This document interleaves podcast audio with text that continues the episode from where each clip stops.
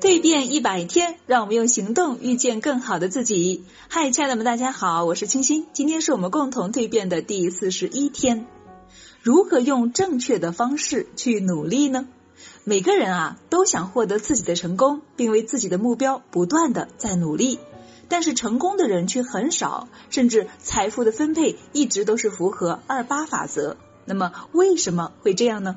因为很多人并不掌握正确努力的方法，道理说起来好像谁都懂，但是正确努力的方式是什么呢？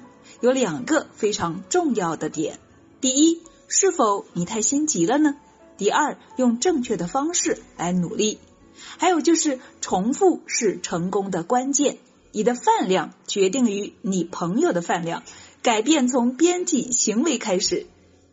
重复的关键，习惯养成的关键就是行动。不断的行动是成功的核心。很多的方法和技巧都不是一两次就能够见到效果的，最起码呢需要十次以上才能够看出它是否适合自己。你的饭量取决于你朋友的饭量。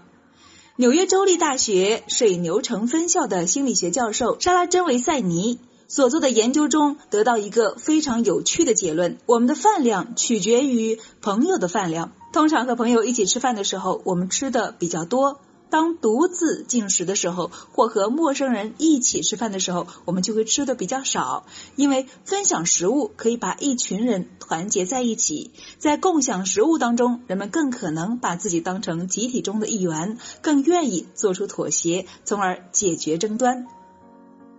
当你要养成的习惯或者要达成的目标比较高的时候，你很难达成。因此，在改变习惯的过程中，要遵循由易到难的原则，从边际行为开始。如果你要学习更多的正确努力的方法，欢迎来到我们的蜕变课程，我们一起探讨。